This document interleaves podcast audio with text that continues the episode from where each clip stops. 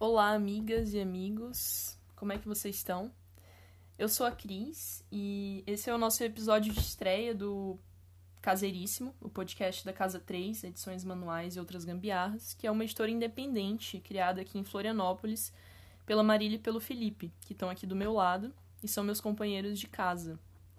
Olá, amizades. Caseiríssimo é uma ideia que surgiu junto com a editora, agora a gente está podendo concretizar. E basicamente é, é ampliar as nossas discussões, minha, da Marília e da Cris, de café da manhã, é, almoço, jantar, sobre as questões do mundo que mais nos aflige e nos toca.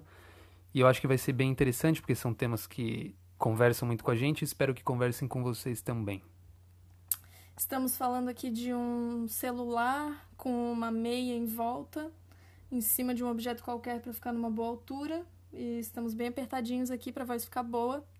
Espero que as nossas vozes cheguem bem boas até os ouvidinhos de vocês. É, o nosso primeiro episódio é uma reflexão sobre o tédio e o hiperestímulo que os meios digitais nos impõem e o que a gente pode fazer sobre isso.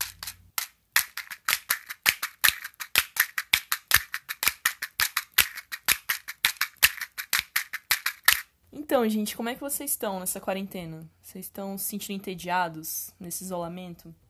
A gente tem refletido aqui em casa sobre essa questão do tédio, é, mas também relacionando isso com o que, que os nossos hábitos em relação às telas dos celulares podem nos dizer sobre esse tédio que talvez muita gente esteja sentindo.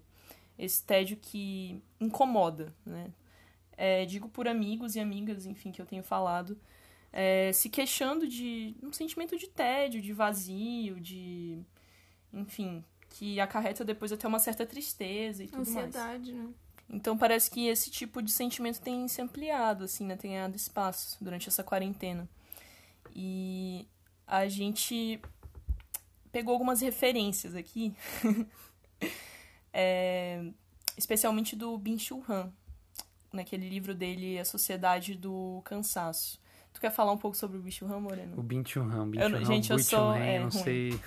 É ruim pronunciar. É, mas, enfim, se o Leandro Carnal já errou o nome dele, acho que nós, meros donos de casa, não tem problema, né? Bui Chul Han é um, é um filósofo da Coreia do Sul, mas erradicado na Alemanha, bem proeminente para as discussões. Eu acho que é um filósofo que ganhou destaque, um destaque até popular, porque escreve livros com uma linguagem mais acessível e também são livros mais sucintos e com discussões muito relevantes. Então, ele é publicado aqui no Brasil pela editora Vozes, Sociedade do Cansaço, se eu não me engano, é o primeiro livro dele pro, pro Brasil, de 2010, e eu acho que é o mais famoso. Ele traz conceitos muito interessantes que não cabem a gente discutir agora. Na Sociedade do Cansaço, tu diz que é o mais Sociedade famoso. do Cansaço mais famoso. É, ele aborda muito a questão da nossa vida digital para uma perspectiva mais crítica, é, relacionando diretamente a nossa saúde mental. E eu acho que um conceito, uma discussão, um- uma reflexão válida para a gente trazer agora é sobre o hiperestímulo né, e a contemplação, que são essas outras é, ideias que são muito caras a ele. E o que ele fala do hiperestímulo, basicamente, como essa nossa capacidade de ter uma certa insensibilidade para uma fruição das nossas tarefas e das nossas é, é, Ações diárias, né? ações diárias, exatamente. Basicamente, ele é, levanta essa discussão do tédio como não um- um- uma condição problemática ou, ou que poderia é, defasar a nossa ação, mas pelo contrário, como o tédio um potencial motor criativo se a gente for capaz de se aprofundar nele. Sim. Então, É, mas, assim, um pouco antes de começar a falar sobre esse tédio. eu- se eu não me engano, ele usa o termo tédio profundo. É, é bom a gente falar um pouco sobre o que, que ele diz sobre a hiperatenção, o estado de hiperatenção. Ele é, é um estado que ele usa para caracterizar especificamente a sociedade que a gente vive hoje. Né? Então é uma coisa muito atual. Né? E sobre esse estado de hiperatenção, ele relaciona com essa disposição mental das pessoas é, de estarem fazendo multitarefas. Então, o tempo inteiro fazendo várias coisas ao mesmo tempo. Então, isso se aplica, por exemplo, no ambiente de trabalho, em que tu tá lá, tipo, fazendo uma tarefa, mas ao mesmo tempo tu tá atendendo uma ligação e dizendo no WhatsApp, peraí, rapidinho, e administrando as coisas que estão acontecendo na tua casa. Isso também se aplica nesse contexto da pandemia, mesmo que seja simplesmente pela tela do celular. Porque o que acontece dentro da tela de um celular, por exemplo, quando tu abre o teu feed, teu feed do Instagram, o que que encontra ali? Tu encontra uma informação, por exemplo, sobre o que que aquele teu amigo lá do ensino médio, de 10, 15 anos atrás, o que que ele tá fazendo pro almoço na casa dele. E aí logo embaixo, logo depois, tu encontra, sei lá, uma notícia é, super trágica é, de como o vírus está se espalhando nas favelas do Brasil. E aí logo depois tu tem uma informação sobre, sei lá, o que que a tua prima tá fazendo, que fulano de tal furou a quarentena e tu vai de repente pegando um monte de informações sobre várias pessoas que tu conhece ou que tu nem, não conhece, ou que tu conhece muito mal, e tu sabe o que, que essa pessoa, sei lá, tomou no café da manhã hoje. Sim, isso é tipo uma fragmentação de, da informação que a gente está recebendo, né? Não só uma fragmentação da informação, mas do nosso tempo. Sim, é uma atomização do tempo, né? E uma atomização da nossa atenção, o que é pior. Sim. E aí isso gera um, uma dificuldade nossa de não só de ter foco profundo em alguma coisa, mas também de, de ter um, um pensamento profundo sobre alguma coisa, né? Porque tu vai captando vários pequenos fragmentos Uhum. de informação que não te dizem nada profundamente. Sim. Então tu não vai mais estar disposto, por exemplo, isso é um dado que eu li, a ler uma matéria até o final. Exato. Tu vai querer ler só a chamadinha lá do Facebook ou Uhum. Porque só já um tem título. várias outras abas abertas ao lado, então você vai querer acessar essa voracidade, essa nossa fome quase que insaciável por informação Mastigada, né? É. Por uma informação muito mastigada. e que eu diria que a maioria da população está refém. Então é pensar o- a perda dessa qualidade do tempo como uma linha cronológica, tem um início, um meio e um fim. Eu começo fazendo alguma coisa, continuo aprofundando nela e eu encerro nela para depois é, iniciar uma outra tarefa, uma outra coisa a se fazer. Isso, talvez essa linha cronológica, que é é mais é, simples, vamos dizer assim, porque tem um início, um meio e fim, está se perdendo, não exatamente por uma aceleração do tempo. A aceleração do tempo acho que talvez não caracteriza muito bem a nossa relação com, com as nossas atividades, mas essa atomização, acelerar não é tudo. O problema é que a gente acelera e atomiza. Quanto, ao mesmo tempo que a gente está cada vez mais rápido nos nossos costumes e hábitos e coisas a se fazer, a gente também está disperso nessas coisas. Então, é muito comum, por exemplo, às vezes a gente parar em qualquer momento do nosso dia e simplesmente numa estafa total, sem se lembrar o que, que a gente estava fazendo. Sei lá, tô no meio da cozinha, eu tô com uma colher de pau na mão porque eu tô cozinhando, o celular na outra mão, alguém me chamando na sala e eu não lembro o que eu tava fazendo, simplesmente. Porque talvez se- seja essa sobrecarga, esse empilhamento de, de deveres que a gente se impõe e que vai soterrando mesmo essa, essa qualidade do tempo que é mais linear, né? Tipo, se eu estou, eu deveria Sim. estar só com a colher de pau na mão porque eu estou cozinhando nesse momento. Sim. Não deveria estar com o celular. E é, exatamente. E assim, esse estado de hiperatenção, que é o termo que o Bin-Chul Han usa na, nesse livro dele, A Sociedade do Cansaço, é, é um estado que, como ele diz assim, rejeita, é uma disposição mental que rejeita o tédio. Então, nesse sentido, ele, ele introduz uma, uma concepção de tédio que ela não é negativa, ela não, ela não se associa a esse tédio que nos incomoda, sabe? Que a gente está falando aqui que as pessoas estão reclamando por estarem entediadas. Ele, na verdade, introduz uma, uma outra, um outro entendimento de tédio que seria de um tédio promissor. Um tédio. Não vou usar a palavra produtivo porque não me agrada muito, essa palavra tem até diversas problemáticas em torno dela, mas seria um tédio.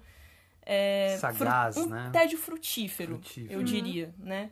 Então, esse estágio, esse, esse estado de hiperatenção mental, ele rejeita o, o que ele chama de tédio profundo. E daí vem um conceito super que eu achei, eu achei maravilhoso, sensacional, inclusive liga com aquela com aquelas falas do Siddhartha, mas eu vou explicar isso aqui. Que é um conceito do Walter Benjamin sobre o tédio. né? O Walter Benjamin também escreveu sobre o tédio profundo. E ele se refere a esse estado de tédio profundo que eu prefiro chamar esse estágio de tédio profundo, esse está, estado, desculpa gente, de tédio profundo, de estado contemplativo, ou pelo menos semi-contemplativo. E o Walter Benjamin diz que esse estado é como um pássaro onírico que choca o ovo da experiência. Sensacional, né? E daí ele, continuando, Walter Benjamin diz também que o ninho de descanso e de repouso do pássaro onírico está desaparecendo cada vez mais na modernidade. E aí ele fala que esse tédio profundo, ou enfim, estado contemplativo, é como se fosse algo, como se fosse um crochê, algo que tu tem que ele não fala crochê, o que eu tô falando, né? Ah, tá. Mas enfim, é, mas ele, ele fala que é como se fosse algo que tu tem que tecer e fiar. Então, é, e aí ele continua, abre aspas, né? É como se esse tédio fosse um pano cinza quente forrado por dentro com o mais incandescente e o mais colorido revestimento de seda que já existiu, no qual nos enrolamos quando sonhamos. Ai, que lindo. Lindo, né? E daí, tipo, isso tem uma conexão explícita com aquilo que é dito pela neurociência, Uhum. né? Especialmente pelo que diz o Siddhartha Ribeiro, que é um neurocientista brasileiro. É muito, muito incrível, assim, recomendo para todo mundo assistir as lives que ele tá participando. E o livro dele a gente quer ler em breve. É, mas o Siddhartha Ribeiro, ele fala que a gente precisa se desconectar de- das telas, é, especialmente uma hora antes de dormir, para que a gente retome essa capacidade de rememorar os nossos sonhos, para que a gente não esqueça os nossos sonhos. E para o Siddhartha, o sonho tem até uma importância sociológica que não cabe entrar aqui nesse mérito, porque seria assunto para outra live. Mas casa muito com o que o Walter Benjamin falou, porque é, se a gente está num estado de hiperatenção, e esse estado ele é proporcionado e muito pela tela do celular, então essa, essa desconexão da tela, pelo menos por algumas várias horas do dia, Uhum. ela é essencial para que a gente recobre esse poder estar em estado contemplativo. E aí entra essa coisa do, do, do pássaro onírico que o Walter Benjamin falou que é sensacional, entendeu? E tem tudo a ver com essa, com essa capacidade de retomar o sonho. Porque você, só re- você só consegue retomar sonho se você tá pelo menos um pouco afastado da tela. Se você vai dormir com a sua cara enfiada no celular, é bem difícil você conseguir lembrar de alguma coisa. O hi- Só mais um comentário sobre o tédio, a relação do tédio e do hiperestímulo. Talvez o tédio seja gerado pelo hiperestímulo por conta de, um- de uma insensibilidade. Como a gente fica muito hiperestimulado pelos apelos visuais, imagéticos que um celular pode proporcionar, então você imagine passando um feed de Instagram e o seu cérebro ali, ó, jogando dopamina e aquela sensação de novidade, de ineditismo a cada vídeo que você vê, a cada foto de um amigo até uma pessoa desconhecida, um, um influencer, enfim. E o seu cérebro ali se desgastando nessa energia desse hiperestímulo, porque realmente é muito instigante você estar na frente de um celular e, é, enfim, praticando essas atividades digitais, mas ao mesmo tempo isso talvez é, gere essa consequência de um, de um esvaziamento, de uma insensibilidade para a gente conseguir se atinar e se, se atentar às coisas que são mais simples. Então, se eu estou hiperestimulado pela tela do celular, dificilmente eu vou conseguir é, fruir e gerar, enfim, um, um prazer, uma, uma atenção, uma recepção melhor para as coisas que são mais simples e que não são tão apelativas assim. Então, assim, é, faz um teste. Um dia que você conseguir, um dia que você acabar passando sobrecarregado pelo estímulo digital, tente simplesmente sentar numa cadeira e olhar uma paisagem. Talvez você não consiga ficar nem alguns minutos nessa posição, contemplando qualquer paisagem, um detalhe de qualquer coisa, ou qualquer objeto que seja, mas assim, na- estritamente na vida analógica, vamos dizer assim, porque isso simplesmente é entediante. Esse é o sentimento de tédio. O sentimento de tédio como uma consequência do hiperestímulo.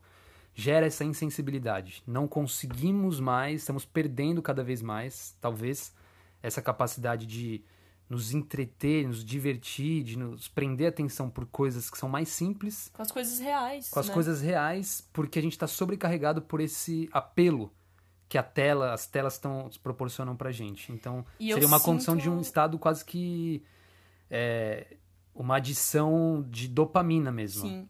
É, eu sinto que demanda energia, cara. É, é impressionante, assim. Quando eu me coloco com a cara no, no, no celular para ver feed de Instagram, no final dessa experiência, eu com certeza tô mais cansada. Sim, com certeza. Mentalmente, fisicamente, é uma, uma coisa híbrida entre as duas coisas, mas tô mais cansada, assim. Com. Cara, co- como desgasta os olhos, né? Você tá na Sim. frente da tela, porque aquela luz é muito agressiva, a luz da tela, e a gente não Uhum. percebe porque a gente foi se acostumando com aquilo e o nosso cérebro tá gostando disso. Isso que é o mais preocupante, né? É. De a gente se sentir dopado mesmo. Eu não sei se tá gostando exatamente, ele tá tentando talvez se adaptar. E, aí, enfim, talvez precisasse trazer Não, fontes mais Eu precisas. diria que neurologicamente, bioquimicamente, ele tá gostando. Porque, Bioquimicamente tá. porque ele tá Ah, sim, porque ele entra nesse recebendo estado de descargas vício. de dopamina, entendeu? Ah, sim, Sim. Então sim. ele gosta tanto que ele quer mais. Não, se Tanto que- assemelha. é, Tanto que a neurociência traz,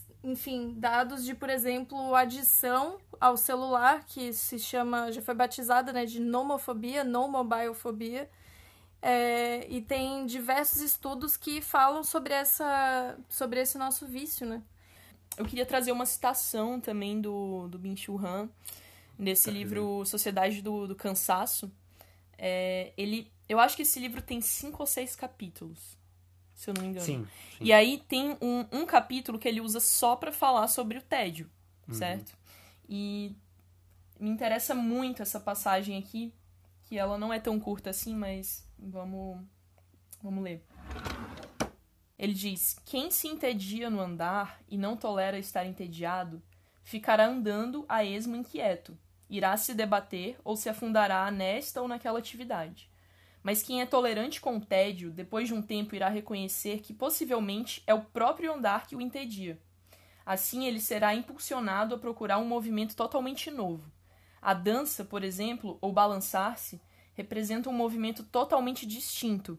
Só o homem pode dançar. Possivelmente no andar é tomado por um profundo tédio, de tal modo que, por essa crise, o tédio transponha o passo do correr para o passo da dança. Comparada com o andar linear, reto, a dança, com seus movimentos revoluteantes, é um luxo que foge totalmente do princípio do desempenho.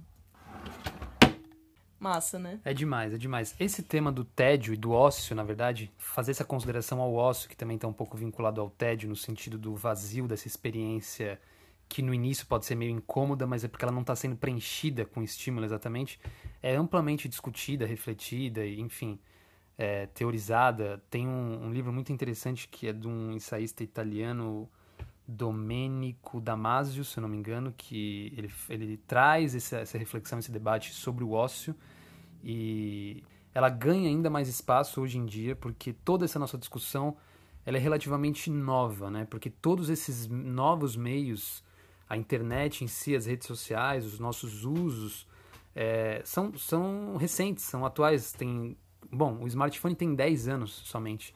Então é uma transformação muito abrupta que pega todo mundo de surpresa e exatamente por pegar todo mundo de surpresa não gera o espaço necessário para uma reflexão mais aprofundada, inclusive crítica, porque muito do, do nosso uso é inconsciente porque é demandado por uma publicidade, uma propaganda, dizendo que é bom. Então, assim, Sim. é, cabe nós também essa, esse afastamento mais crítico para a gente discutir, eu acho que principalmente a relação da nossa saúde mental. Cara, isso que tu falou é muito interessante porque, tipo, o fato de o smartphone, assim como a gente conhece, né? Por exemplo, esse smartphone que tem acesso muito rápido à rede social, imagem, vídeo e tal. É, isso é, é tão recente que, basicamente, a gente está sendo.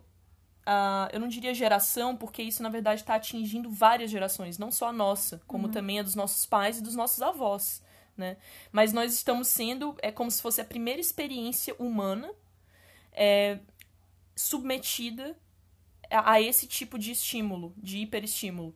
Então, a gente não sabe, a gente não conhece completamente quais são as consequências disso. E a gente é que está sendo testado. Sim, inclusive ah, os dados neurocientíficos que nós temos, enfim, são vários estudos, mas eles são para consequências a curto prazo e essas consequências já são bem sérias, né? São consequências de problemas de coluna, porque as pessoas têm uma péssima postura para usar o celular, são de saúde mental, ansiedade, estresse.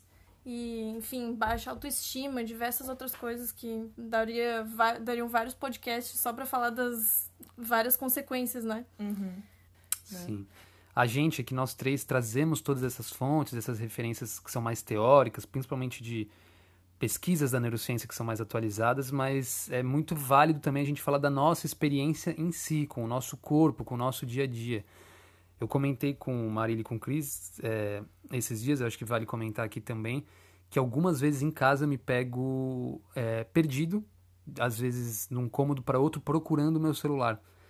E aí que eu quero ele para alguma coisa, e aí quando reflito sobre isso, eu não sei bem porque que eu quero ele, e aí enquanto eu estou refletindo isso, eu ainda estou atrás dele, e aí depois eu penso, meu Deus, quantas horas do dia, talvez da semana, do mês, do ano, eu perco barata tonta total em casa procurando meu celular. Aí para que que eu quero ele? E aí isso parece que que estabelece uma condição de que talvez em muitos momentos eu esteja muito mais refém do meu celular do que o meu celular esteja sendo é, esteja recebendo um uso que, em que eu sou a autoridade, né? Sim. É, então assim, é, isso eu já acho que talvez comece por aí, é, além da gente trazer toda essa, essa enxurrada de dados, informações, referências filosóficas, a gente se atentar para os nossos comportamentos mesmo. Como, qual é a nossa relação com o aparelho? Por exemplo, quando eu vou dormir, onde eu deixo o meu aparelho? Se é embaixo do travesseiro, olha, eu preocupa preocupa um pouco tem muita gente que dorme com o celular embaixo do travesseiro e isso enfim eu fiz isso por muito tempo até que é. o Felipe me falou que eu não deveria estar fazendo isso é, demorei eu... para me tocar Demorei. Eu cheguei a fazer isso por um tempo também, mas, enfim, eu acho que o mais adequado mesmo é deixar o celular em modo avião e distante da cama, pelo menos, enfim, no móvel que esteja algum, alguns metros longe da cama. E essa é uma das análises, um dos exercícios de exame que a gente pode fazer em relação ao celular especificamente, porque eu acho que hoje é o aparelho que mais nos toma tempo. Se existe um objeto hoje, qualquer objeto que seja, considerando todos, dos mais triviais aos mais importantes, o que mais a gente tá, tem relação direta é o celular, sem dúvida nenhuma. É, é um dispositivo tecnológico poderosíssimo, uma ferramenta muito valiosa, principalmente nos dias de hoje mas, como eu disse, vale, cabe a reflexão crítica e até que ponto a gente deve estar tão colado a ele. Pensar que é justamente isso, né? A gente não está usando como uma ferramenta, mas a gente está se deixando escravizar por um objeto uhum. que, que é um, um negocinho, assim, de alguns centímetros, que um apita, tijolinho que apita. Uhum. Que vibra. E que a gente, muitas vezes, gira o nosso dia em torno disso, né? Sim. Leva pra mesa, é, enquanto está conversando com alguém, às vezes está olhando no celular, e isso traz sérias consequências, né, para as relações, de você não, não estar presente. Não uhum. fazer contato visual não com as pessoas que estão ao seu redor, cara, isso é gravíssimo, isso me incomoda muito. Incomoda muito também. Assim, eu não me considero a pessoa mais, é, sabe, livre de, de vício em celular. Eu eu tenho também meu tempo do dia que eu vou lá ficar olhando, assim, não, não consegui me livrar disso completamente. Tanto é que, enfim, tem um Instagram, tem um Facebook. Mas sempre me incomodou essa coisa de estar tá na presença de uma pessoa, quem quer que seja, assim, um amigo, crush, sabe? Quem quer que seja, e a pessoa tá. Ou simplesmente uma pessoa que está conversando, que tu nem tem intimidade, assim, o que é ainda, sei lá, pior ou não. É, a pessoa tá com o celular, tipo, falando contigo e olhando pra tela, cara. Eu, eu, aí eu me pergunto, será que a pessoa não percebe que ela tá fazendo isso? Ou ela, tipo, sabe que ela tá fazendo isso e ela acha que tá tudo bem? O que, que é pior? Que foda, né? É, isso a gente deveria considerar talvez uma falta de educação, né? Já tem muita gente também que acho que nesse caminho já entende isso como uma falta de educação. E quanto mais pessoas considerem isso uma falta de educação, melhor, né? Porque aí, enfim, o coletivo começa a entender. É, eu acho. Bom, sempre que eu vou mexer no celular na presença de alguém, eu até peço licença, cara. Quando Sim. é inevitável. Sim. Tipo, tô recebendo uma ligação, ou, tipo, recebi uma mensagem muito importante no WhatsApp, assim, que realmente é, é de imediato que eu preciso responder, dar um retorno. Às vezes acontece. A maioria das vezes essas mensagens não são urgentes. Mas às vezes acontece de ter algo que você precisa ver na hora. E aí, quando é o caso, eu sempre falo, cara, rapidinho, porque chegou uma coisa, vou só responder aqui. Enfim, explico a situação, porque é o mínimo, né? Tu tá. Ou tu tá ali ou tu não tá, entendeu? Ou tu tá Sim. falando com uma pessoa do outro lado da cidade ou do país, ou tu tá falando com a pessoa que tu tá pessoalmente. É. Então, enfim, né?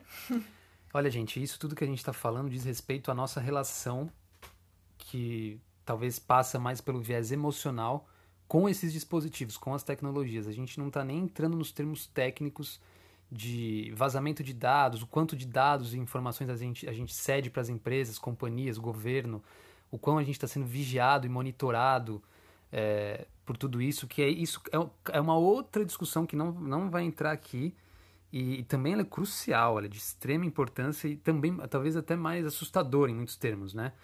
Então, assim, repetindo, a gente não está fazendo uma ode, não está levantando uma bandeira, vamos voltar à vida analógica, larguem seus celulares, abandonem seus celulares. Quase na verdade. não, não, gente, sinceramente não é isso, porque também a gente não pode gerar, a gente não pode ser tecnofóbico. Eu acho que é, tem um, um, uma bitola aí que é a, a mais fina de todas e a mais difícil, que é conseguir estabelecer esse senso de autoridade do uso dessas ferramentas e do, do qual o nosso poder, qual a nossa autoridade sobre elas. Porque quando a gente tem isso, a gente realmente consegue usufruir, ou seja, eu posso ter um Instagram, eu posso ter um Facebook, claro, ciente e deliberadamente abrindo mão de muitas coisas, de informações, por exemplo, que eu vou estar cedendo, mas fazer um uso realmente mais consciente de todas essas ferramentas. E talvez o que seja interessante a gente pensar é em critérios, diretrizes muito básicas palpáveis, pragmáticas do uso. E aí, de, de novo, a nossa experiência em relação a isso. É, eu, particularmente, talvez, é, talvez não, com certeza recomendo, mas aí cabe é, da rotina, dos interesses e, enfim, das necessidades de cada um, de estabelecer um cronograma, um, um, uma escala de uso do celular. Eu tenho feito da seguinte forma: é, eu passo a noite com o celular em modo avião, não não deixo ligado exatamente para não é, receber estímulo. É, não, meu cérebro mesmo não saber que eu posso a qualquer momento, sei lá, duas da manhã receber mensagem de algum grupo, porque talvez ele ainda esteja condicionado a querer despertar e ver essa mensagem, então eu prefiro deixar em modo avião. Deixo o celular em modo avião até mais ou menos 11 horas, meio-dia, que é depois que eu já tomei café, fiz alguns exercícios, enfim. Toquei a vida longe do celular por algumas horas. E aí sim, eu ligo ele por algumas horas para responder mensagens, fazer acesso às redes sociais, retorno a deixar ele em modo avião e só volto a ligar ele no fim da tarde. Então, assim, basicamente, claro que eu não consigo fazer isso rigorosamente todos os dias, mas é o que eu me esforço a fazer, é ter um uso dele de duas vezes por dia somente. E quase como um aparelho fixo, basicamente, porque na maioria das vezes eu deixo ele em algum lugar, em algum ambiente, que é exatamente para saber onde ele está e eu não ficar indo atrás dele toda hora. E quando eu quiser fazer uso dele, eu sei onde ele está, então eu vou, vou até ele. Pego, faço uso, devolvo, deixo ele lá. Então, assim, duas vezes por dia. É essa minha dieta digital. Vamos usar um termo bem chulo. Cara, é, o Moreno, ele, ele é uma pessoa disciplinada, assim, de uma forma até exemplar. no sentido de estabelecer horários e tudo. É, eu já não sou tanto assim. Mas eu mesmo que de uma forma meio que não tá, não tá pré-estabelecida, por exemplo, sei lá, a duas horas, ou fim da tarde, ou enfim, horário que eu vou usar o celular. Eu não tenho isso pré-estabelecido, mas é, especialmente, tenho observado isso especialmente nesse momento do isolamento, da quarentena, eu desenvolvi uma certa, eu não sei se é aversão, mas um, um, um certo instinto de me distanciar do aparelho celular.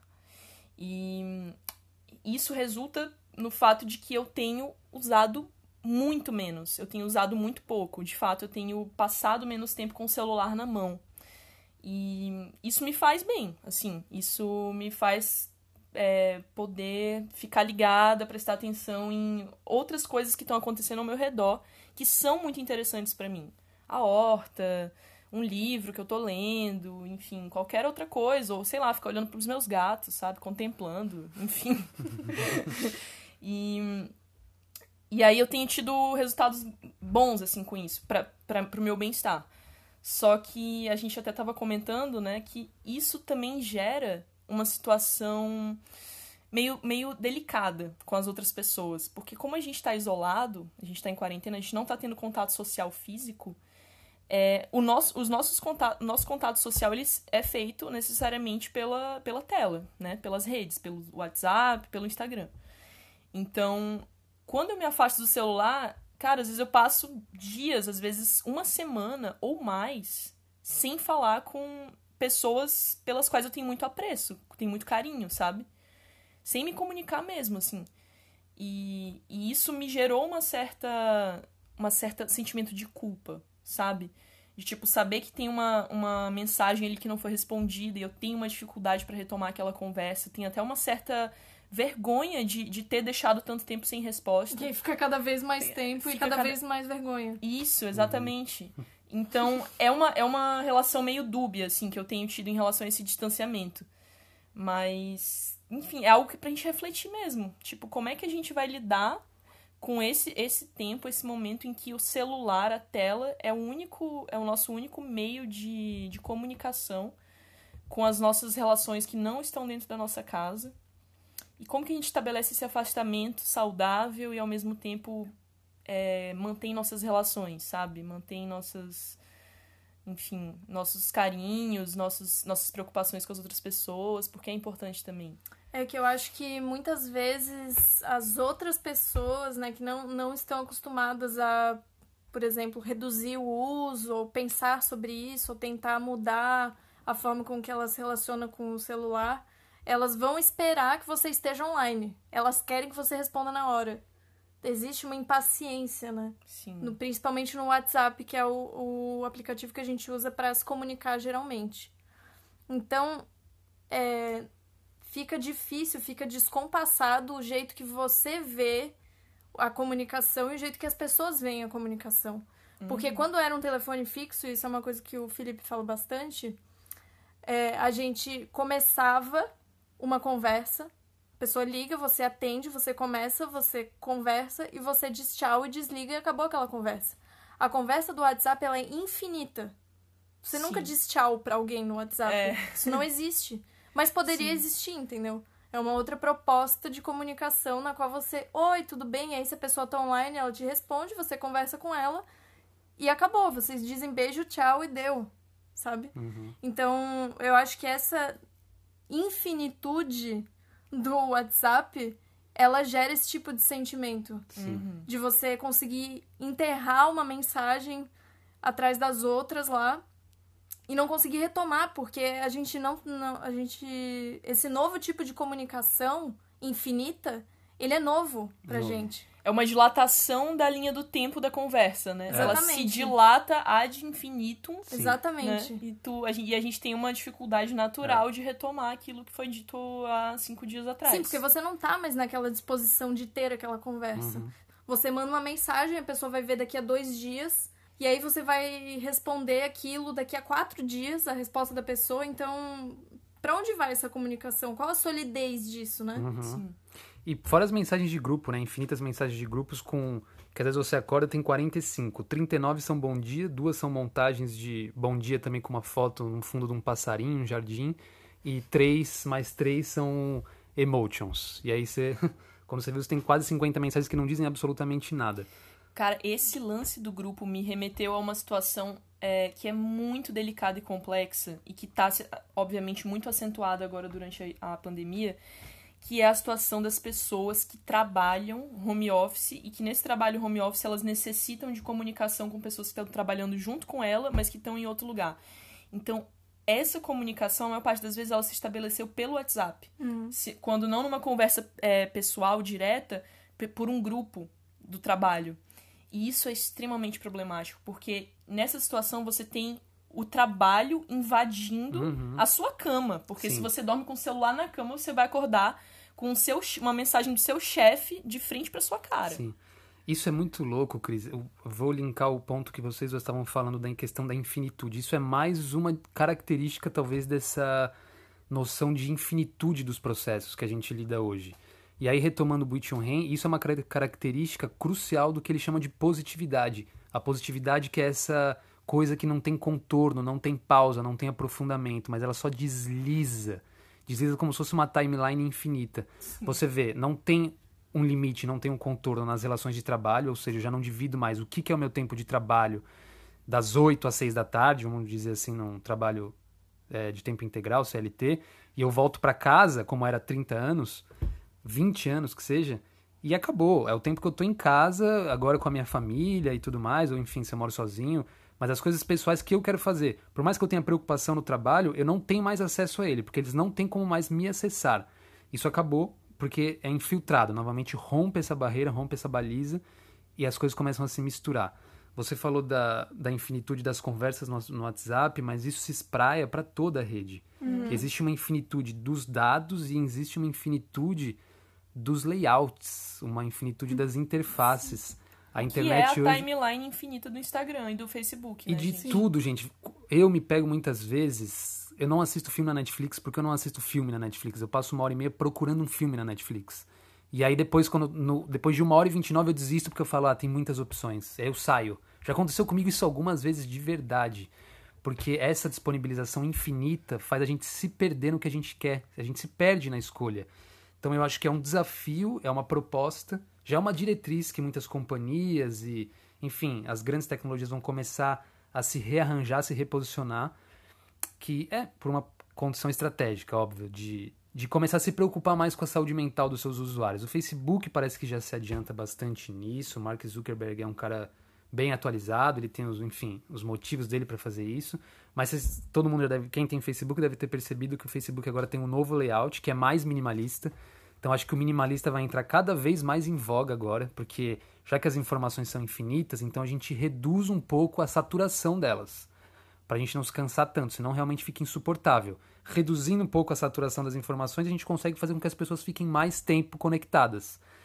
E, mas ainda eles não estão sabendo lidar em relação à infinitude da, dos layouts, das interfaces. Pelo que eu posso estar enganado, mas pelo que eu me lembro, até 2011 mais ou menos, o Facebook tinha um fim. O, Insta, uh, o feed do Instagram tinha um, um, tinha um, final também. Você Ou chegava. Pelo menos te avisava. Não tem mais histórias, né? você já viu. É. Agora, Agora não, não, tem, tem mais, não tem mais. Eu acho que a gente tem que retomar muito com isso. E, é, porque quando a gente tem esse fim, talvez seja exatamente esse momento da pausa em que a gente consegue se desconectar. Que a gente percebe, é como se fosse a rede social dando um aviso pra gente: olha, não tem nada mais para você ver, que tal você fazer outra coisa? Então, assim, pode ser uma colaboração vinda das próprias redes, entendeu? Que já que a gente está com essa dificuldade de autonomia, que a gente está tão fisgado, porque a hiperinformação proporciona isso, né? É, vou citar um outro autor aqui. Enfim, quem me conhece sabe que eu, sou viciado e talvez sou até chato toda hora falar do Yuval Noah Harari do Mas tem várias Ren. pessoas aí que não ouviram, então, então agora vale vão poder pena, ouvir pela poder primeira ouvir. vez. O Yuval Noah Harari é um historiador israelense, está muito em voga também. Ele só ele tem três best-sellers. Primeiro ele lançou Sapiens, Uma Breve História da Humanidade, em que ele condensa toda a história da humanidade em 400 e poucas páginas, 500 páginas, eu acho. Muito bom. Muito bom. Depois ele, é uma trilogia. Depois ele lançou Modeus, uma breve história do amanhã, é, fazendo uma, uma conjectura, um prognóstico do que seria o futuro da humanidade.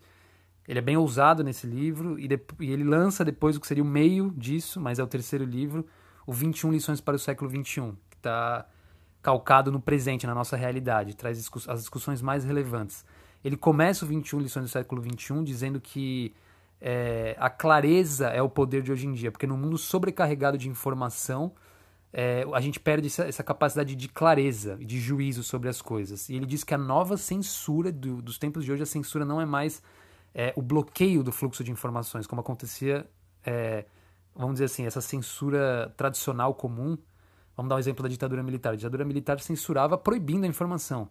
Então, essa censura tradicional, né? Você restringe, você bloqueia é, o fluxo de informações e some com elas. Talvez esse processo, essa dinâmica se reverteu hoje em dia. A censura ela vem pelo excesso de informação. O excesso de informação, às vezes, irrelevante, que deixa a gente atordoado.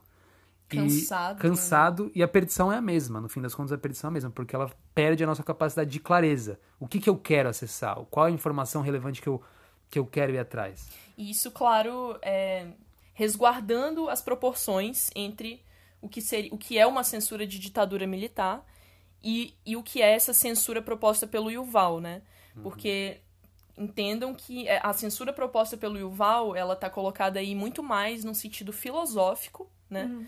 Do que é, político, literalmente né? prático, é. né? Enfim, político, porque e aí nesse sentido filosófico a, a, censura proposta pelo pelo Yuval, ela ganha uma dramaticidade, uma dimensão é muito grande, que a gente talvez não possa mensurar.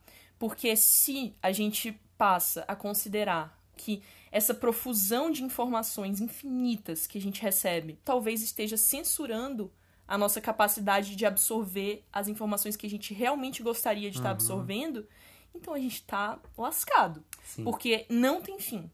Então, nesse sentido, a gente pensa, né, a gente, a gente reflete assim sobre formas de como que a gente pode ter uma certa autonomia, uma certa independência em relação a essas essas informações que a gente recebe de todos os lados. Como que a gente pode não ser simplesmente um alvo disso tudo e ter uma postura mais ativa e mais construtiva é, nas coisas que a gente absorve e assimila.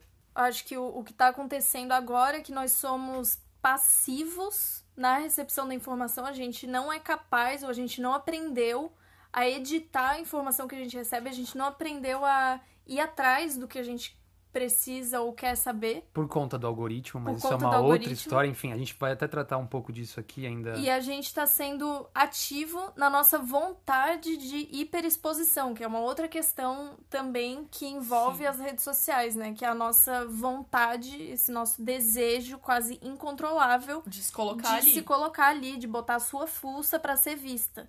E isso tem um, uma dimensão muito interessante, que é da visibilidade de certas pessoas, de certos corpos que são invisibilizados ainda, né? Hoje em dia pelas grandes mídias, e agora você mesmo pode se colocar lá. Uhum. Mas também tem um aspecto que eu considero super deletério, para usar uma palavra bem biológica, que é de você se afundar num, numa, num poço narcísico Sim. E de passar a acreditar que você é o avatar do uhum. Instagram. E que você depende daquele. Como se você dependesse dos likes pra, pra sobreviver, assim. É. é. O que eu vou falar agora talvez não tenha exatamente um embasamento psicanalítico. Inclusive, é, eu posso tomar pau aqui de algumas frentes, algumas ideias. Por favor, comentem. Comentem se eu estiver errado. Mas eu, é, é, puramente uma impressão e eu acho que vale a pena comentar porque eu não estou cometendo nenhum. É, de serviço, eu não tô, acho que não vou ser tão equivocado assim, mas eu tenho a impressão de que a gente está nesse processo todo dessa desses novos paradigmas com a informação, com esse sentimento que a gente tem de si mesmo, é, por conta das redes, do nosso dessa nossa capacidade de promoção, autopromoção, autodivulgação, a gente está sofrendo de um certo empobrecimento psíquico, porque é, eu imagino, percebo assim que é, esse empobrecimento psíquico advém dessa nossa ideia, desse nosso sentimento de si que está muito voltado à nossa imagem nas redes. Então, sempre quando eu me olho, eu me olho o que eu sou no Instagram. Então, eu já não me olho mais o que, que eu sou quando eu estou triste sozinho no quarto. E estou rompido com esse elo do mundo. Ou seja, sou eu em processo de solitude total. Mas aí, quando eu reflito sobre essa minha imagem, quando eu reflito sobre quem eu sou, isso acontece normalmente e é mais produtivo que aconteça em momentos de crises consigo mesmo é, essa imagem está sempre voltada a esse avatar. Qual que é a minha, é, o meu perfilzinho na rede social? E aí é essa imagem que eu tenho, que vamos dizer assim, da persona, né? Essa casca, essa camada muito fina. Então, se eu começo a potencializar demais esse sentimento de mim mesmo, do que eu sou nas redes sociais, eu deixo de lado esse todo esse poço profundo, esse aprofundamento que eu posso ter, esse mergulho que eu posso ter em mim mesmo, que é chafurdar mais essas cargas psíquicas que vêm talvez até do inconsciente mesmo, sabe? É, que pode advir do sonho, que pode advir de, um, de uma epifania num momento de solitude, ou, ou, de uma visão que eu tenho de mim que não é exatamente essa narcísica, ou seja, que eu não estou me olhando no espelho exatamente. Apesar de que o narcisismo é muito importante num sentido, é, que é, é, dessa relação com o outro, né? Eu só consigo ter essa relação com o outro se eu sei quem eu sou, ou seja, se eu me olho bem no espelho. Mas talvez a gente esteja nos olhando demais no espelho. E no espelho aqui seria a câmera do celular, a selfie. Então, eu tenho mil fotos do minhas mesmo no, no meu no meu celular. Eu tiro centenas de selfies por mês. Então, é, eu cristalizo uma certa imagem de mim, que é uma imagem muito redutória, né? É, ela, é, ela é pobre, escassa, porque ela é também puramente imagética. E eu começo a trabalhar essa imagem de mim nesse, nesse perfil digital somente. E do que, que as pessoas falam de mim também nas redes sociais, sabe? Sim. E aí, isso assim, eu acho que esse empobrecimento psíquico vem por conta desse, desse desequilíbrio que acontece, sabe? Em, em, eu inflar muito essa minha persona, essa minha camada social, essa minha camada digital, e pouco para esse viés que é mais profundo, que diz respeito só a mim, quando eu tô sozinho. E isso volta à questão do que, que a gente faz com o nosso tempo, né?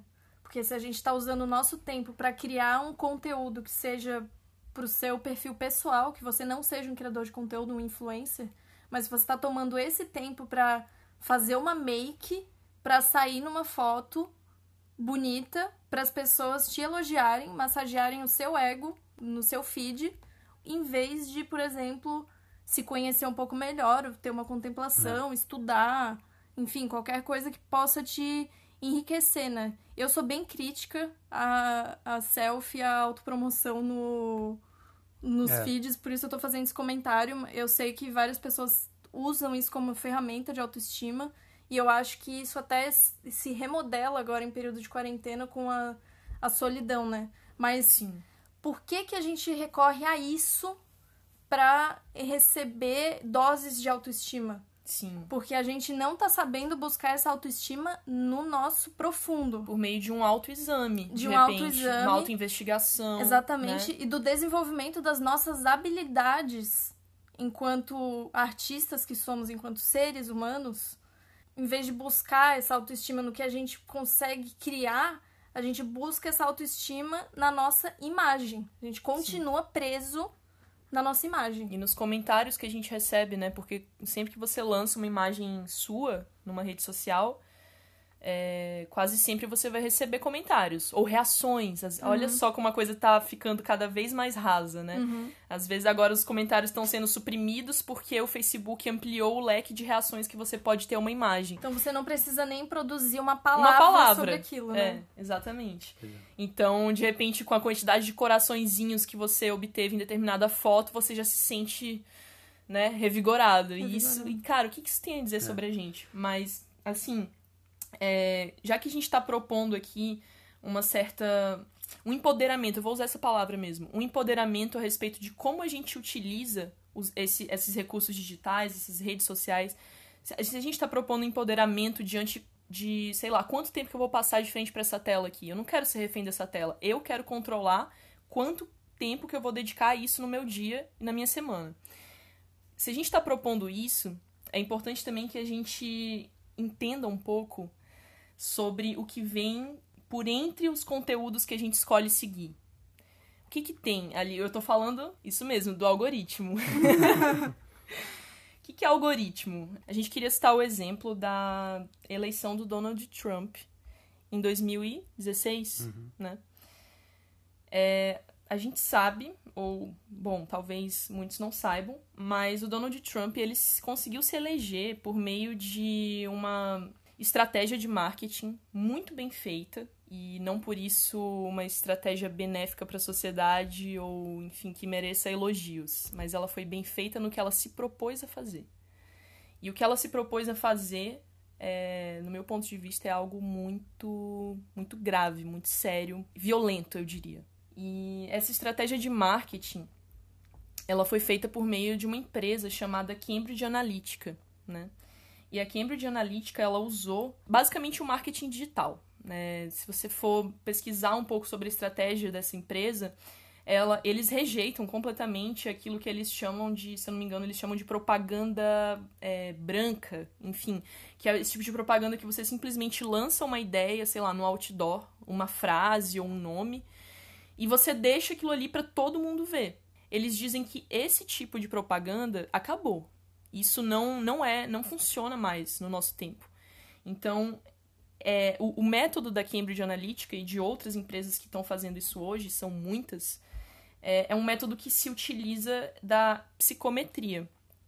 E a psicometria, ela foi criada em 1980 por duas equipes de psicólogos. É, e eles desenvolveram esse modelo que buscava avaliar as pessoas com base em cinco traços de personalidade. E esse modelo ele foi chamado de Big Five. Então, isso inclui, por exemplo, necessidades e medos de alguém, sabe? Uma, uma tendência emocional que a pessoa tem. Ah, a pessoa tem uma tendência a ser uma pessoa mais calma, mais pacata, ou então não, ela é uma pessoa muito irritada, muito pavio curto, enfim. Por meio das, de um teste psicométrico, geralmente é, dá para aferir esse tipo de, de traço de personalidade. Antes dessas eleições nos Estados Unidos, é, o Facebook, enfim, já estava funcionando a pleno vapor, muita gente já tinha uma conta no Facebook. E a, começaram a surgir aqueles aplicativos para Facebook. Eu não sei se vocês lembram, mas são aplicativos que propõem alguns testes de, de personalidade mesmo. Quem é você no Frozen 2? tipo. Qual Sim. panetone é você no Qual Natal? panetone é você no Natal? Exatamente. as mais estúpidas possíveis, gente. A gente É. cedeu nossos dados partir, através de, de testes chulos do Sim, Facebook. Sim. Impressionante, né? Mas alguns desses testes, eles nem se, mas... eles nem se mascaram em quem... Uhum. qual panetone no Natal você é. Às vezes é um teste mesmo, tipo, faça um teste de personalidade. Uhum. Simples assim. E as pessoas clicam e fazem. Eu já fiz. E, e aí, muitas pessoas foram convencidas a realizar esses testes psicométricos que foram colocados ali no, no Facebook. Isso não pela Cambridge Analytica, isso por uns pesquisadores, se eu não me engano, de uma universidade é, de. Não sei se de Cambridge, agora eu tenho que, tenho que checar essa informação. Mas eram, eram pesquisadores que estavam fazendo doutorado. E eles criaram esse teste e jogaram no Facebook. E daí, em, muito, em, em pouquíssimo tempo, é, milhões de pessoas foram alcançadas, fizeram esse teste. E mesmo que o resultado de, de um teste de aplicativo não fosse suficiente para produzir uma, uma previsão confiável, é, a combinação de dezenas ou às vezes centenas de dados que as pessoas forneciam para o Facebook, para além desse teste do aplicativo, essa combinação com os resultados do, do que elas respondiam no teste são consideravelmente eficientes para obter previsões assim, muito precisas a respeito da personalidade e do comportamento de uma pessoa.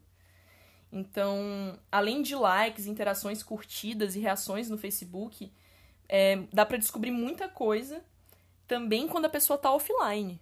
Então, tipo assim, tu acha que tu não tá usando teu celular, que tu tá desligado da rede, tu não tá no Facebook, mas o Facebook e outras empresas continuam obtendo dados a teu respeito, inclusive quando tu não tá mexendo no celular. Por Ou seja, eles conseguem produzir sentido até com o nosso silêncio. Exatamente. Por quê? Porque celular hoje em dia tem sensor de movimento.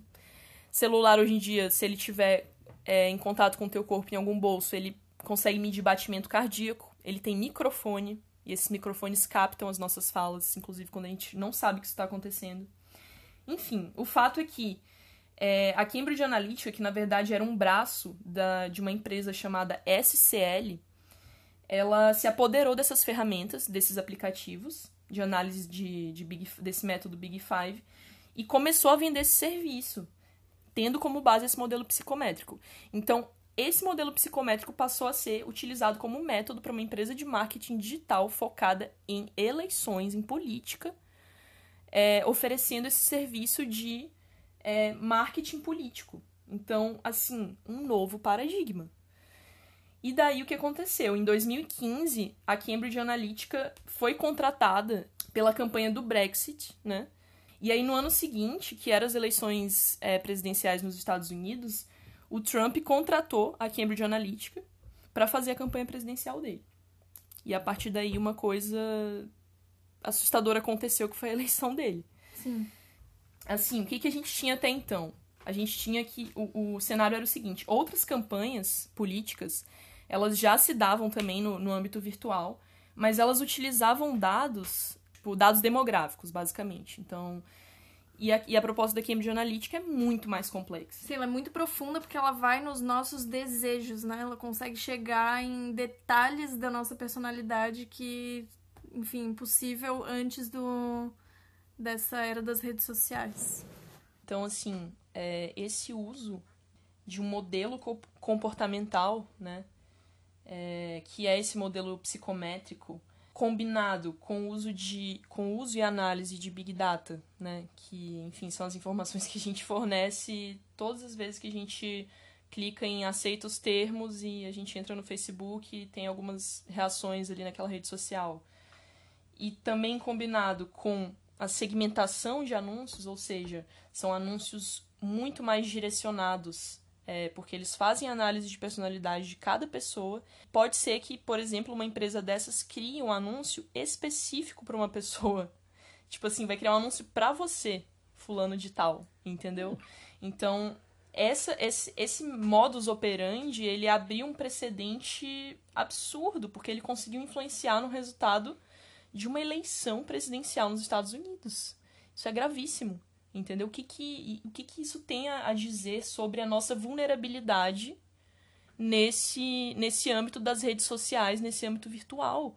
Até que ponto a gente realmente sabe o que a gente está consumindo, a gente está escolhendo o que a gente está acreditando, ou a gente está sendo, assim, inconscientemente influenciados por um método extremamente invasivo. Invasivo, uhum. porque não, não respeita a privacidade, entendeu? Aqui, é o Facebook tem os termos de política e privacidade. Na verdade, deveria ser de não privacidade. E, e a gente precisa estar ciente de como esse, esses mecanismos operam para que a gente detenha, pelo menos, um, uma autonomia significante diante desse, desses ambientes virtuais. Sim, acho que é importante falar também que quem que os algoritmos, eles não exigem, existem como entidades soltas, né? Tipo, ah, surgiu o algoritmo, ele é criado por alguém. Alguém programou aquele algoritmo. Muitas pessoas. Muitas pessoas programaram esse algoritmo. Então, é, qual que é o enviesamento desse algoritmo? É, enviesamento no sentido aqui de que não, não tem como, ou é praticamente impossível existir um algoritmo neutro né? Mas, enfim, vamos explicar um pouquinho o que é algoritmo, só para caso alguém não saiba de todo. Um algoritmo, então, é basicamente um conjunto de regras que é programado para resolver algum problema, mas é, esse problema é específico de como ele foi programado. Então, o algoritmo ele é cego para outras coisas que não sejam exatamente aquilo que ele foi preparado para fazer. Sim. Nesse caso, o problema a gente está se referindo, por exemplo, para que, pra que um, um algoritmo pode ser programado. Ele pode ser programado para te recomendar um vídeo no YouTube, ou ele pode ser programado para fazer um reconhecimento facial, ou ele pode ser programado para te mostrar um anúncio X ou anúncio Y ou anúncio Z da mesma empresa. E isso de acordo com a base de dados que alimenta ele. É, ele recebe uma série de dados e informações, processa essa série de dados e informações e toma uma decisão a partir disso. Então, por exemplo, simplificando, dando o um exemplo mais basal de todos, você abre o Facebook ou o Instagram, vai aparecer uma primeira publicação lá de alguém. Por que, que essa primeira publicação está lá e quem fez isso? Quem fez isso é o algoritmo e por quê? Por uma série de cálculos que, que dizem respeito a alcance, é, destaque do perfil e daquela é, potencial é, alcance daquela publicação, etc. E a sua interação com, com aquela pessoa que aparece. O que, que a Marília estava falando sobre envezamento do algoritmo? É que o algoritmo, como ela disse, ele é criado por uma pessoa. Então, necessariamente ele vai ter, uma, ele vai ter um comportamento. Mesmo que esse comportamento seja pré-definido pré-definido à base de cálculo, entende? Mas ele vai se comportar de alguma maneira. Então, a gente tem um problema muito sério que é o algoritmo enviesado que gera danos, talvez irreparáveis, na vida de, de pessoas, né? A gente tem o exemplo da, do algoritmo da polícia, né? uhum. né? Que em alguns países, eu se eu não me engano, até em alguns estados aqui do Brasil, a gente tem, enfim, sistema de segurança pública de, com câmera e reconhecimento facial. A câmera, ela é, ela é o instrumento que está fazendo aquela imagem, mas quem faz o reconhecimento facial é o algoritmo. E quem in, in, é, destaca aquela, aquele rosto e associa ele a possíveis crimes é o algoritmo. Então, a gente pode ter um algoritmo, por exemplo, enviesado no sentido de associar determinados rostos de determinada cor é, ao cometimento de crimes. Então a gente pode ter um algoritmo racista. Exatamente. Entende? A gente pode ter um algoritmo que recorta um rosto negro e diz que esse rosto é do criminoso tal que cometeu o crime tal. E essa pessoa pode ser presa injustamente. E já existem, é, já existem erros que é, de algoritmo de, desse tipo que acusaram o cometimento de um crime uma pessoa de uma pessoa injustamente, né? Sim, tem uh, o termo responsabilidade algorítmica que cobra exatamente uma, uma maior fiscalização e participação, um, uma predominância ética na criação desses algoritmos já existe. Tem um nome forte que é da matemática é, Catherine O'Neill e ela tem um, TED Talks dela bem interessante falando sobre isso. É, é uma norte-americana É, ela é uma ativista digital e, e traz muitas informações relevantes. O que seria essa responsabilidade, essa responsabilização algorítmica, que seria basicamente romper com essa caixa preta do segredo do algoritmo, para a gente começar a entender como ele funciona e quais são os critérios, os procedimentos para ele chegar a determinado resultado. Pois é, né? Então, pensando nessa questão de que o algoritmo nos conduz por certos caminhos e a gente não consegue ver por onde esse algoritmo está nos levando, porque ele é uma caixa fechada. A gente não sabe exatamente como ele funciona. A gente pode ter uma ideia e esse ter uma ideia é o que é muito importante para nossa autonomia no, na escolha do conteúdo que a gente vai acessar. Essa é justamente a postura ativa que a gente tem que ter frente às redes sociais para que a gente não seja inconscientemente levado para algum conteúdo que a gente nem sabe como chegou lá. Sim. Né? Quantas vezes a gente entra em, em vórtices, assim, né? Que, tipo, a gente não sabe como a gente foi parar é. no perfil daquela pessoa. Por Sim, quê, não né? só isso, como, sei lá, uma música do YouTube, ou você tá só ouvindo samba há dois meses e você não sabe por quê. Mas é porque o algoritmo tá te dando sua samba pra ouvir porque você só escuta samba, né? Você fica retroalimentando aquela disposição do algoritmo. Quando você você está simplesmente numa bolha, as bolhas, as bolhas algorítmicas, né? É, podem ter certeza onde todo mundo está inserido, mas você saber que está numa bolha já é uma grande coisa. Além do, do nosso cuidado no consumo, né? A curadoria da produção de conteúdo é muito importante. Sim. E isso não, isso acho que é menos falado até do que a, a questão do no, nosso cuidado no consumo, né? Então é isso, prudência, moderação, é, ceticismo também, em boa parte.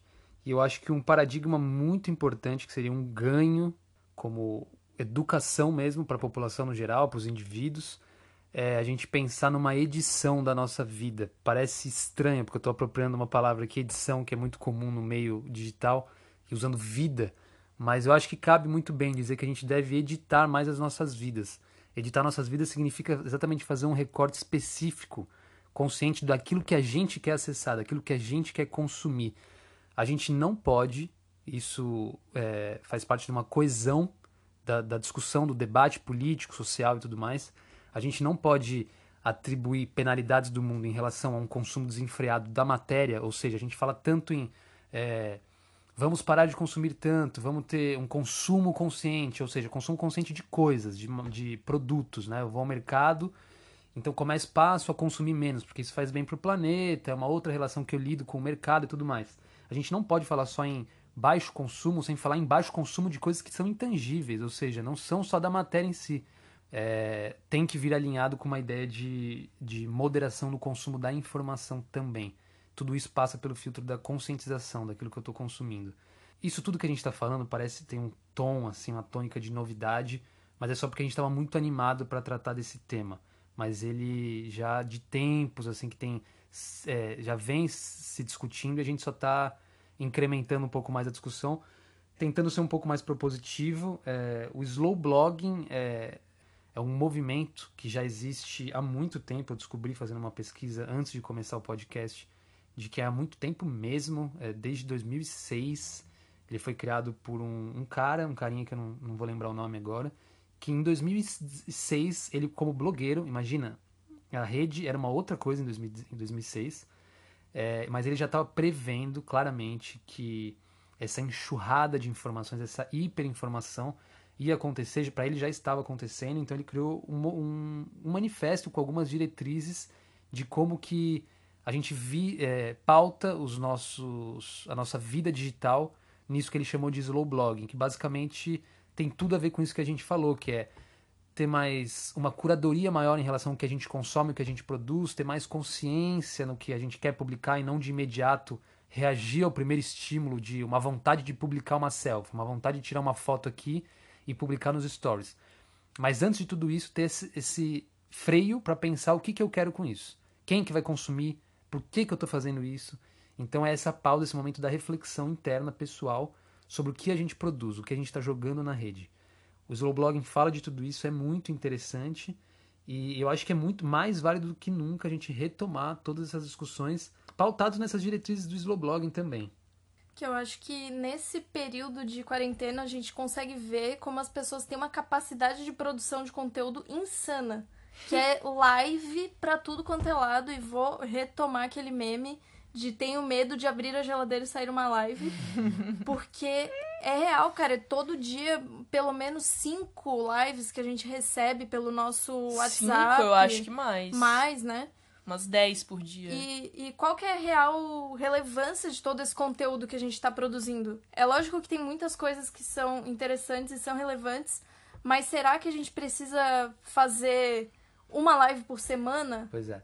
Eu digo isso dos stories também. É, eu, quando surgiu o advento dos stories no Instagram, é, acho que há dois, três anos, e foi muito rapidamente absorvido, eu achei que as pessoas iam ser mais resilientes, resistentes à aceitação dos stories. E eu fiquei impressionado como as pessoas simplesmente absorveram isso como se fosse assim. Era o que a rede social precisava e tanto que as outras copiaram, né? É, Instagram também tem, o Instagram começa, depois o WhatsApp também faz, apesar de serem da mesma empresa, do Facebook, e o Facebook também. Então, os stories, que são basicamente essa, esses snaps, essas pílulas, que inclusive surge com o Snapchat, que era uma outra rede social, se torna uma febre. E eu me eu fiz uma resistência aos stories desde o início, e é aquela coisa, enquanto mais eu resistia, menos vontade eu tinha, menos eu entendi o que, que é os stories. E das poucas vezes, claro, que eu conferia, ia dar uma olhada no que ia sendo publicado, é, eu comecei a, a, curar ainda mais esse meu senso crítico de perguntar, gente, o que, que a gente está fazendo com isso? É, uma reflexão que eu faço que eu acho muito interessante é o que, que a gente pensaria há 10 anos do, de que hoje, em 2020, a gente é, publica essas pílulas de realidades da nossa vida para nosso para nossa rede e o que que a gente quer com isso? Para que que a gente está depositando tanta informação? E não é nem só a questão da, de ceder nossos dados mas é que é da saúde mental das pessoas. Não, será que não vale a pena a gente pensar sobre o viés do, da violação? Será que a gente não está cada um não está violando simultaneamente um ao outro com essa quantidade enorme de, de conteúdo que a gente publica sobre as nossas vidas? E é nisso que a gente então quer entrar pro tema final desse podcast, que já se tornou mais longo do que a gente queria, mas acho que para uma estreia tá tudo bem, a gente está perdoado, que é sobre repensar, principalmente para os criadores de conteúdo, que é basicamente todo mundo, todo mundo hoje cria conteúdo, mas seja você profissional, ou seja você, vamos dizer assim, amador, cria espontaneamente para o seu ciclo de amizades, é, repensar nessa, essa, essa, essa nossa ideia da produção de conteúdo baseado numa edição, numa consciência daquilo que está sendo publicado. Eu acho que vale a pena a gente dar o exemplo aqui da Casa 3, sendo bem pragmático, a gente estabeleceu uma linha editorial e um, uma escala de publicação. Quem acompanha a gente na, na, Casa 3 sabe que a gente publica quase todo dia um stories, que às vezes pode ser a imagem de algum gato, alguma coisa qualquer assim que nos tome atenção, com a mensagem: saia dos stories e vá ler um livro é, até baseado assim uma paráfrase vamos dizer assim daquela publicidade da MTV a galera millennium aí mais antiga lembra que a MTV tinha isso né? Às vezes você ligava na MTV tava tela preta e só saia desliga a televisão e vai, vai ler um livro. A gente retomou um pouco isso porque é um pouco dessa dessa nossa resistência aos stories de pedir para galera sair de lá e fazer uma outra coisa. Então é isso não é não estar presente nas nas redes sociais. É estar presente nas redes sociais mas para transformar o nosso uso delas. Tentar aplacar um pouco esse ditame do marketing digital que só pensa em engajamento, em destaque, em presença. promoção, em presença digital, para moderação, cuidado, é, responsabilidade, bom saúde. senso, saúde, sabe?